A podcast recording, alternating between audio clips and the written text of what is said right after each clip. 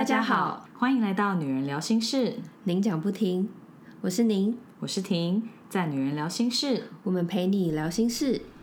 我们三月底上线的第七十三集是请小宁的妹妹来分享，透过建立原子习惯和身份认同，小废宅也能变自律王。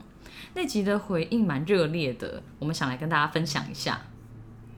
教练说：“Annie 的自律让我啧啧称奇，从头到尾我都是这个表情。”他给了一个目瞪口呆的惊讶脸，还说：“如果每个人都像 Annie，我很快失业。”最后他说：“我就废。” 我当场听到 Annie 分享的时候，也是觉得很震撼啊。我就说他自律的程度真的很夸张，我好像没有认识这么自律的人。而且教练看到我们放 Annie 的背肌图在 IG 上面，就说 Annie 比他壮。你妹真的是很厉害，就是专业教练都这样认证了。其实我看到教练这样讲，我惊讶哎，我说天哪，连教练都说我妹比他壮，到底是多壮？像我妹有说，她身边的人，包含她自己的教练，还有帮她做运动按摩的老师，就是那个老师本身也是有在做那个健身比赛的，也都有鼓励说我妹可以去参加比赛哦。但我妹就说什么样的比赛啊？就健美比赛啊，就是那种要穿比基尼，然后高跟鞋的那种。哦，真的是他们认证哎。对对对，但我妹就说，因为那些都要花钱，还要花时间去准备。我想说花什么钱？她说像自装。那些比基尼好像都是有一些规格的，就是你要符合，然后你摆那些姿势，其实你都是要去上课的。那我们就觉得这些东西太花时间、太花钱，他完全不想，他就只想要做好自己要做的事情，就让自己健康跟雕塑好身材就够了。他并没有想要往专业的业界去前进。对，嗯。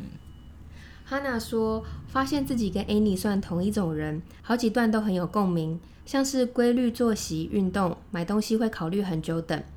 但听到每餐称量食物，这点我还是被吓到了，哈哈哈。我原本回哈娜说，称食物真的是健身人才会做的事。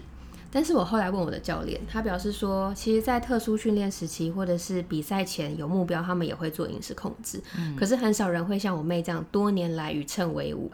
我的教练也觉得很惊讶。对啊，就是真的很夸张。对啊，所以我们真的是请到了一个顶标来上节目。Sana 说：“听了《原子习惯》篇与 Annie 的访谈，对我有很大的帮助哦。虽然我也是某方面与 Annie 类似，感恩。嗯，看完就觉得自律的室友真的也是大有人在，大家怎么都这么厉害？对，就想说怎么会这么多人都说就是跟他很像？我想说，就是怎么就是没关系啊，我们就废。” 我那时候我姐妹群就是有在听这一集，然后这一集上的时候，我朋友姐妹就说：“哎，听完你妹那一集，看完你妹便当，我好想来碗卤肉饭。”然后另外一个人就说：“我想是咸酥鸡来一轮。”我那时候就超想吃蛋糕，我就说我现在好想吃蛋糕。然后那时候已经晚上十一点半，我就觉得天哪，我们这群好荒唐哦。然后看到室友们说：“啊，我也跟你一样。”我觉得天哪，你们太强了吧！我觉得我们的同温层果然不是没有道理。想到你妹还说那个你放了糖果饼干在她桌上可以放很久都不会消失，结果姐姐晚上十一点半想吃蛋糕，真的。我跟我妹说这一集的室友们留言回应热烈，她回我说难不成我是流量密码？她还给了我一个你知道戴墨镜很得意的那个表情符号。对，反正不论是有吓到还是有共鸣的人都很谢谢大家跟我们分享。然后说到原子习惯，我又把我今年初设定的目标做规划，透过原子习惯的技巧跟那个习惯追踪表，确保自己有在轨道上。嗯，然后像是我的阅读计划，我是用现实动态来记录，就是在每晚的睡前读完，然后打个卡，就表示我完成了。我那一天呢，要把现实动态放精选的时候，我被通知我的精选满了。我才知道说，天哪，原来动态精选它是有一百折的限制哎，我不知道。嗯，我之前也不知道哎，你讲之后才知道哦，原来有上限哦。因为平常谁会放到一百折？对啊，不会有这么多，除非是真的是完美等级，他可能把自己的 Q&A 或者什么的，很厉害耶。对，我想说，天哪，好有成就感哦。而且我记得你之前也有分享，你听圣经的那个 App，在三月底还是四月初的时候跟你说。你听完了二十五、二十六趴，就完全是嗯，schedule 还超过一点点的意思。对对对，在四月初的时候，嗯，就觉得嗯有照进度走，对蛮棒的，真的很厉害。那我这边有一个分享，就是我记得你就有说，Annie 看到你都会把有完成的事情记到习惯追踪表上面，他就跟你说，你干嘛要这样打勾？你直接去做就好了、啊。对的这件事情，对，因为像我自己是有都会睡前做一下棒式，那我本来也是都有把它放在我的 calendar 上，就是稍微打勾一下这样子。我后来就想说，嗯，好像也是应该要尽量效仿里面的精神，就是每天你就是做完这件事情就对了，所以就因为做睡前做个几组棒式并不是太大的 effort，所以就是。想说每天睡前，反正你就是做就对了，就不用再去看那个表上面到底有没有打勾这样子。对，所以我反而是没有用习惯追踪表，但是就每天固定睡前就是撑个几下这样子。哎、可是我觉得你撑到现在都还有在做，很厉害耶。因为我觉得 effort 没有很大啊，所以成效可能没有很明显，但是我就是有加减做这件事情，就是有坚持，对对对，还蛮棒的。嗯。关于来宾访谈，我们也有收到一个室友说，最近才发现你们的 podcast，听了好多集后，突然发现你们的第三十集跟维的那集，觉得超有共鸣，想跟你们分享。因为我也是去国外读研究所，交了印度男友，也是在英国念书。我的印度 A 先生有很多跟维男友很像的特质，尤其是影响我想要更认真、更努力。很羡慕维爸妈很快就能够接受，因为我的家人非常极力的排斥。不知道维现在是不是结婚了，很替他开心，超开心听到这集，让我超有共鸣，而且有种得到希望的感觉。谢谢你们。我有跟这个室友说，伟伟跟她的印度男友确实是结婚了，他们现在就是一起在英国生活。那除了我自己很高兴听到他的故事，有鼓励到室友之外，我有把这个消息跟维说。那维听到室友的 feedback 之后也很感动，这样。嗯，我也觉得，就是没想到这样的故事是可以帮助到有类似情况的人，就对也不是帮助，但是就给予鼓励。嗯我觉得其实真的蛮好的。对啊，而且就是能那么像，我觉得也蛮不容易的。啊真的嗯，除了透过我们平常节目内容的分享，我们也会继续邀请身边的朋友来跟大家分享自己的故事，希望可以持续给室友们带来更多启发还有收获。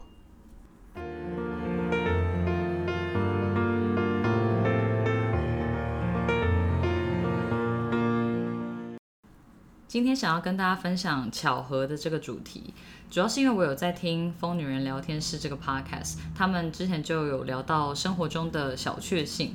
那我听他们网友的分享，就是有说类似，嗯，他们可能看暗恋的对象在没有排班的日子，意外的在打工的地方看到暗恋的对象，结果后来对方还传讯息给他说：“我刚刚有看到你。”这种就是有点被喜欢的人注意到的感觉，就是那个网友的小确幸。那我听了就觉得真的是还蛮青春的。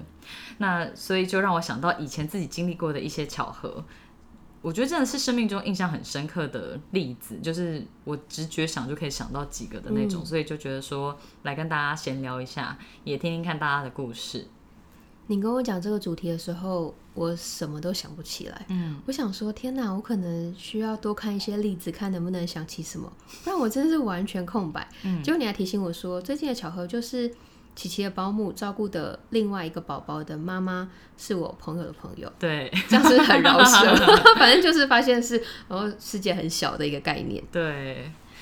然后我可以先分享一个，就是我们有一个室友，就是我的朋友，他有来猜我们为什么会要聊这个主题。哦，就是这阵子有一部很红的剧叫《二五二一》，嗯，我不知道你有没有看，嗯，就是一个韩剧，对，好像也是就是蛮青春的这样子。那我自己之前是因为它是在周更的状态，所以我我就没有看。结果后来就是听说，嗯，结局的争议比较多，所以我就目前还是没有打算要看那一出剧这样子。那这个朋友就说他二五二一看到一半，想问我们说，你们巧合的这一集题目灵感是从这边来的吗？我就说不是诶、然后我就说，那你可以爆雷，你是因为什么而觉得我们这集的灵感可能是从这边而来？所以如果要看这部剧的人，可以往下跳个 三十秒。那反正它的剧情就是说，两个女主角互看不顺眼很多年，他们是网友，彼此不知道。约好见面的那天，男一刚好代替女二，让女一觉得命中注定，结果让女一察觉自己喜欢男一的心情。对，反正就是里面有这样子的一个巧合。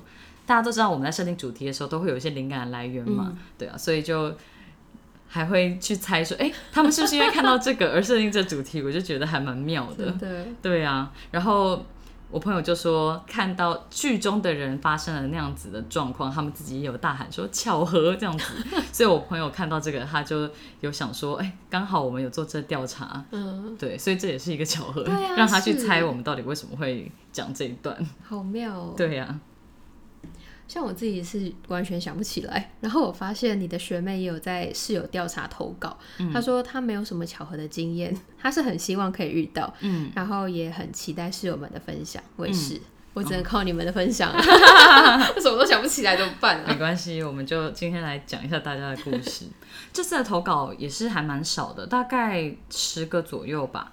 不过因为我觉得我自己的例子还蛮印象深刻，所以就觉得说还是可以透过节目跟大家稍微闲聊的录一下这一集。嗯那第一个例子是我在大学打工的时候，就有跟另外两个女生一起站柜，我们那时候就是分别代表不同的品牌，就是做销售这样子。嗯那我就发现其，因为就是你跟其他站柜的人虽然说是竞争品牌，可是还是会聊天嘛，因为就都是大学生暑假去攻读这样子，那就聊一聊，我就发现隔壁柜的女生的生日就是跟我一样在四月，就后来对日期的时候就发现我们是同一天。嗯那我觉得就是碰到同天生日的人就已经够巧了，就后来就是聊到男朋友的事情。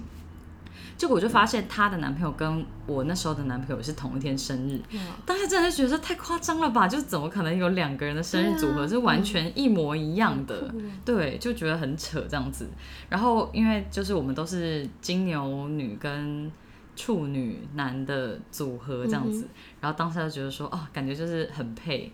不过后来我就跟那个大学男友分手了，也不知道这个女生后来跟她男友发展的怎么样。可是当她知道的时候，真的会有一种哇，真的是命中注定的那种感觉。对啊，当下知道应该是很 shock 吧？对，真的哎、可是我听完这故事，我完全想到别的、欸，想说男友是不是同一个吗？不是，我想到的是你大学有打工哦、嗯，其实他就是算暑期实习啦，对，比较像是暑期实习。好哟，你要讲什么？没有，只是我只是 有想到我那时候很失礼地问你说你会煮菜哦、所以我就想说为什么我都要问这么没礼貌的问题？但我那时候你要不要反省一下？你是觉得我什么都不会做吗？我没有这样讲，只是就是你讲到你大学去打工的时候，我就蛮惊讶的。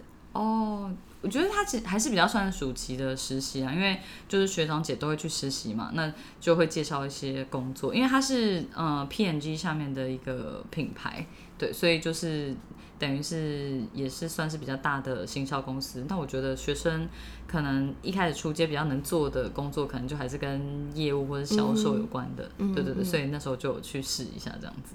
是这样子的一个背景，好哟。室友们也有分享一些是跟伴侣或者是前男女朋友有关的巧合。为什么都是前男女朋友？好，没关系，我先来念。没有是我归类的哦，OK。因为伴侣就比较是可能还是现任的这样子。在 Tinder 上认识的另一半，两个人个性契合，非常相爱，结果竟然是隔壁条街的邻居。我听到就觉得这个也太好了吧，因为要接送真的很方便呢。对啊因为你住在同一区就已经够方便，何况是隔壁一条街，就是你很想对方的时候，也可以很快去找对方，对，然后也不用约什么中间的会面地点，因为就超近的、哦。真的听到真的觉得超好的。就是还可以哎、一起吃个宵夜什么的，然后回家也不会太晚。对对对对，可以那个黏 T T 到最后一刻，然后也不用说你要送他回家之后还要自己折回家，很麻烦，对对，整个是很方便。好友的新男友居然是我过去的渣男主管，已分手与我无关。烟。新来的同学竟然是前男友的同学，之前完全不知道。还有一个是墨菲定律，想嫁的对象外表不是当初自己设定的理想型。嗯，我觉得这比较像墨菲定律，而不是巧合。嗯，就是像我妈就有说过，她绝对不会嫁给商人。结果天底下男人的职业这么多，她还是嫁给了商人。那为什么你妈妈那时候会这样讲？我也不太知道哎，她可能就是觉得男人的嘴骗人的鬼 之类的吗？不知道是担心不够稳定，还是就是觉得。嗯可能有一些刻板印象。嗯，我刚刚心里也是想到刻板印象。对啊，我可以再去问问看我妈。不过我猜大概就是这样吧，就可能就觉得说，就是一张业务嘴很会讲，嗯那也不见得是很真心这样子。了解。嗯，其实这个投稿的是我的国小同学，哦，然后我就想说，既然他都自己投稿了，那我就来岔题分享一下他曾经说过的话。他说他喜欢大眼睛的男生，然后他自己是深受自然卷的困扰，所以他以后绝对不要找有自然卷的另外一半。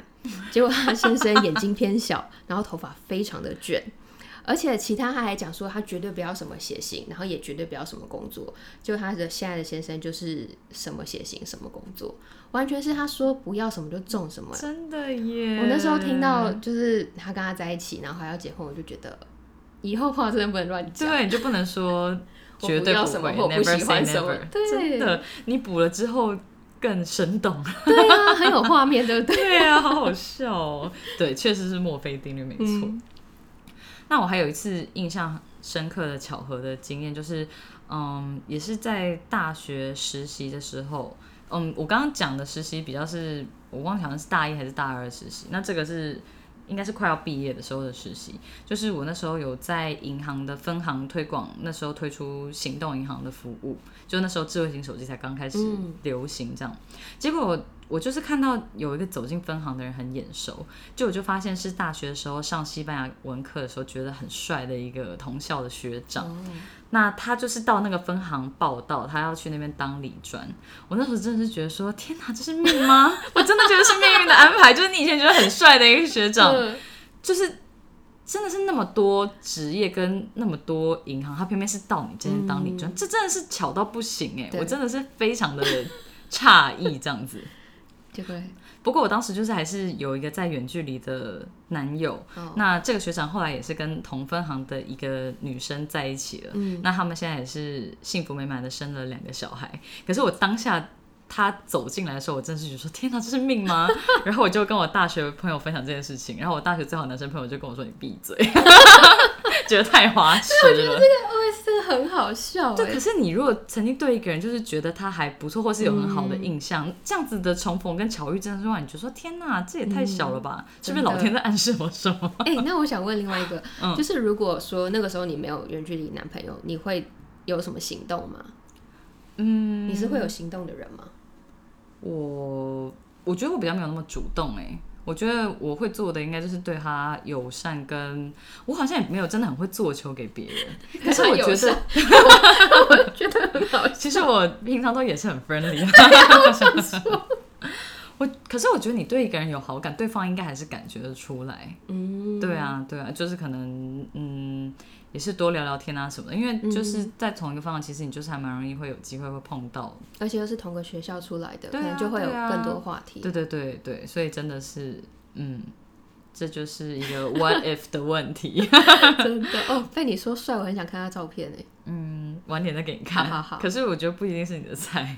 没关系，是你的菜啊，就是想说了解一下，哎呀，我绝对不可能是我的菜的，因为我们两个菜差太多了，是哦。一定的吧？可是我喜欢的男生，我一直都是喜欢比较阳光的男生。可是我大学的男朋友就是还眼睛比较小，我以前蛮喜欢单眼皮或者眼睛没有很大的男生，但老王就是大眼睛啊，所以其实还不太好。可是他们都都是阳光的男生，嗯嗯对。还有一次很印象深刻的巧合是发生在国外，就是大学的时候，我发现都是发生在大学的时候，不知道为什么。我大学的时候有到美国当交换学生嘛，那结果就是，嗯，从美国回来之后的再隔一年，我还因为就是好朋友还是在那个学校，所以我就有回去。那那时候就是有去 Washington D.C. 就去玩这样子，就除了去学校之外，就有到邻近的城市去玩。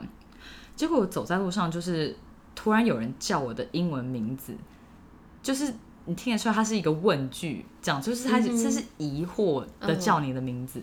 就我一转头看，就发现是我住在美国的表妹，然后她就是也住在 DC。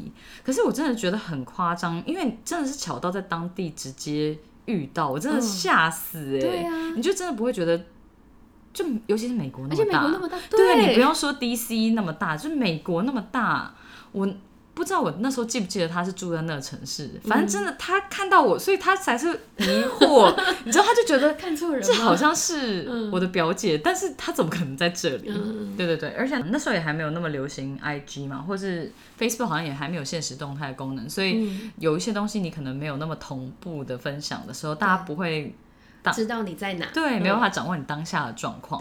对对，所以我就觉得说啊，这个世界也太小了，人真的是不能做坏事真。的，对啊，你听我讲这几个例子，你有理解为什么我会对这些巧合那么印象深刻吗很鲜吗？明的，你每一个都是会让人觉得怎么会这样？对对对对对，所以我才会立刻就可以列下来到底是哪些事情这样。真的，嗯我自己是身边刚好有类似的事件可以分享。嗯。刚好是前几天我好姐妹的群组就传来一张照片，嗯。然后是一个在健身房拍的照片，你看得出来那个就是随手拍，可是你可以从照片的角落里面发现另外一个姐妹的身影，嗯。就是她可能就是在角落要做个重训这样子。嗯。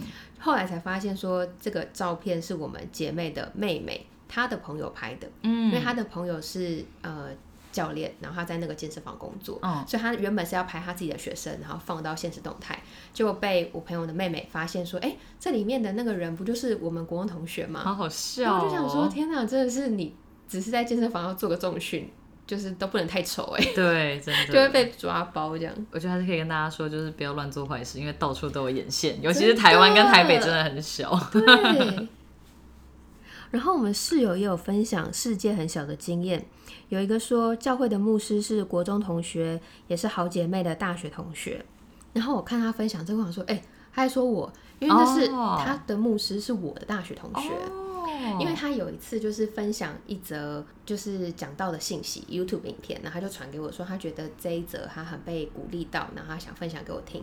我一看我就说，哦，我知道他，他是我大学同学，就是那个里面的牧师。嗯，他就吓坏，他说真的假的？我以为他。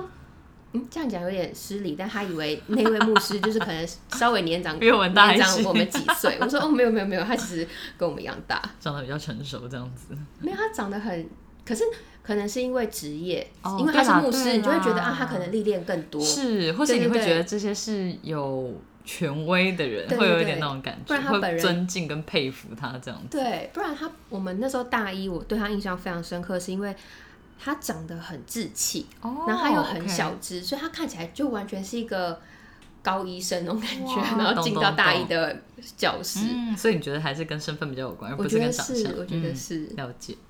还有室友分享，做人资帮同仁新人训练，结果清明扫墓扫公墓的时候，发现同仁是我的堂弟，是爸爸堂兄弟的儿子。这个也是真的会吓疯哎，就是远房亲戚的概念。因为我觉得堂弟讲起来好像很近，但是家族的组成如果比较复杂，其实有一些亲戚你或许真的是不会见过这样。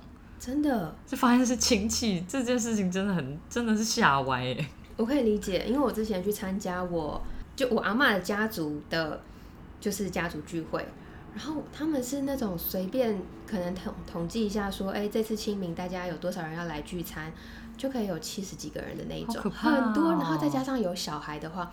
所以对我们来说，就是你光是认识那些长辈，知道他们的排序之外，你还要知道你要怎么称呼他们，嗯那他们的小孩是谁。到最后，其实小孩真的太难认，我们就直接！会问对方说：“你的爸爸妈妈是谁？”你是哪一家的？对对对，我们才可以知道说哦，他那我们要怎么称呼他。对然后我记得我有一个阿姆，他那时候很可爱，他就带他三个小孩来到我妹妹面前，然后就互相让我们认识之后，他就跟他儿子说，这些都是亲戚，不可以追，因为你走在路上，你真的不会知道他们是你亲戚，对就都没有看好过的。好笑，我觉得就感觉很八年档剧情啊！就是你跟谁相爱，结果发现他根本就是你什么同父异母的什么什么姐，就有时候会看到这种剧情，就觉得嗯。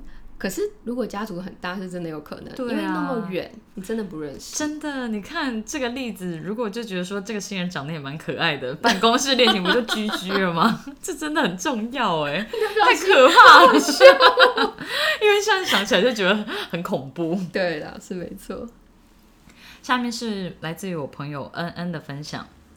人生最棒的巧合之一是出发欧洲蜜月旅行前一天的凌晨，突然看到过去最喜欢的一个男歌手麦斯米兰的 Facebook 动态，是要去帮别人站台演出的预告资讯。演出地点刚好是我主要去的城市阿姆斯特丹，时间是在旅程中期，而且当天下午我才要从奥地利再飞回荷兰，晚上也没有预定行程。他要去唱暖场的演唱会，主角是自己学生时代也很喜欢的女歌手山形瑞秋，票价也很佛心，比他来台湾演唱还便宜，我就赶紧下定门票。这两个歌手都不是很主流的那种，所有天时地利人和、各种巧合凑在一起发生，真的是会让人觉得自己人品大爆发。那两个歌手对我的意义，就是我单身需要跟自己长时间独处的日子里，经常是他们的音乐陪伴着我。能在婚后的国外旅行，亲耳听到他们联袂演出，回收起那段岁月，有机会和另一半分享自己过去很喜欢的音乐，真的很感动。蜜月旅行也因为这个事件增色了不少。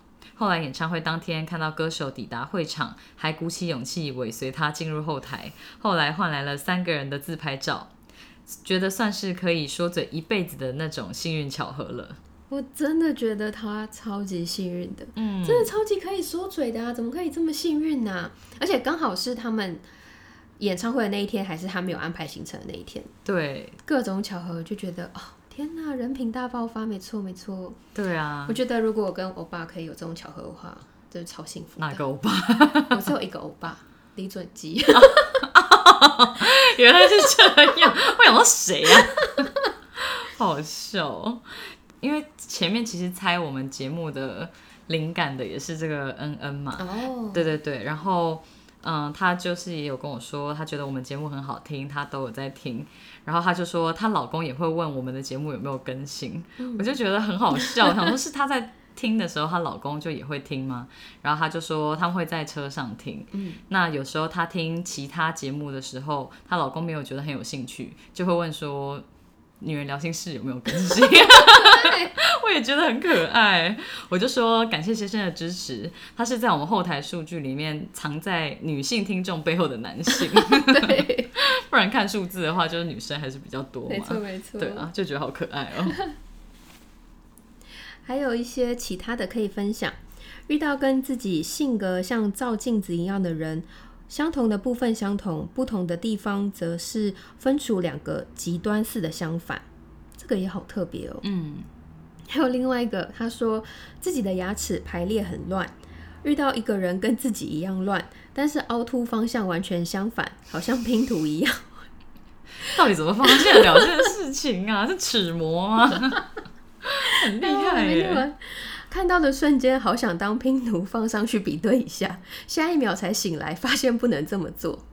我真的觉得他写的很好笑。对啊，就是怎么会发现得了这种事情？这样子很厉害。对你讲的没错，到底怎么发现的？对啊，可能就是刚好近距离在聊天的时候，就看出你牙齿跟我长得好像，这不是很很妙吗？应该是偷偷看的吧？不可能。但是到最后还是要讲这件事情，就是。很但我觉得也太可爱了，他写那个例子。对，后来才发现没有办法当拼图一样比，对，有点太亲密了。对啊，所以我们今天这一集就是很轻松的跟大家聊了一些生命中的巧合和命中注定的感觉，就希望大家听了之后有觉得很轻松跟有放松到。那这集就这样喽。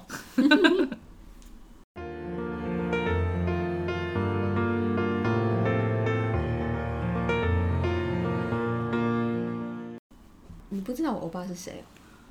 我不知道啊，我没有讲过吗？我不记得。而且怎么可以问出什么哪一位这种失礼的？我以为欧巴就是泛指 韩国男明星啊。没有，我只喜欢他。应该是说他就是永远我的 number one 这样。嗯，李准基。你那么喜欢他是为什么？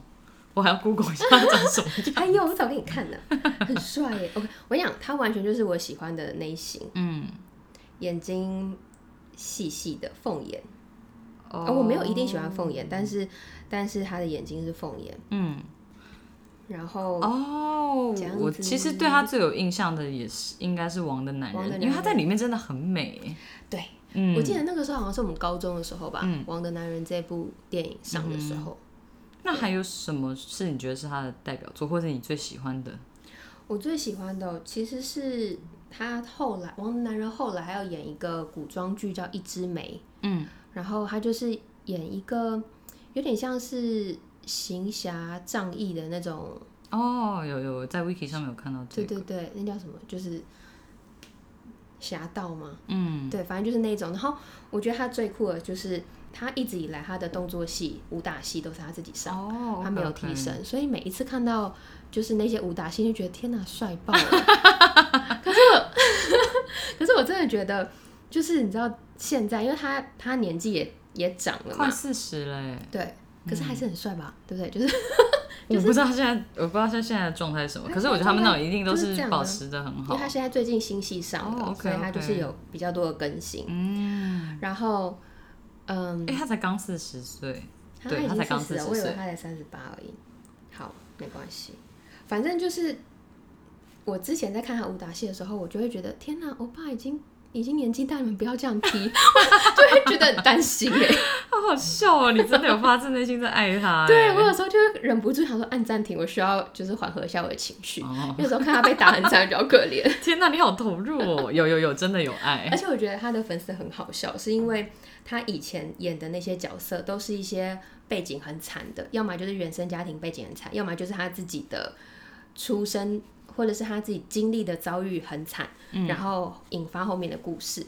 然后他的粉丝就一直说，希望他可以有一天就是出生在一个好的家庭，哦然后是被爱着长大的。就他现在，他最近有一部新戏，然后他现在就是一个这个角色，就是他的。那时候他的粉丝们还贴出来说，他终于有爱他的爸爸妈妈，然后就就贴出一个就是剧照，是跟爸妈一起合照的，然后大家就觉得希望、望希望不要就是让他们领便当什么我知之类的。道，因为就是在好莱坞也是有一个男演员也是这样，应该我我忘记他的翻译是什么了，反正就是也是名字跟西恩潘很像的一个演员，就是他也是，反正他们就说看到他出来就知道这个角色会死，所以就是某一种程度的暴雷，因为他一定会死。我想说，怎么会有这种设定的角色？因为他就可能就是一直都演这种的啊、对，到底对啊，对，所以如果哪一部剧他活到最后，大家就会跌破眼镜。有可能。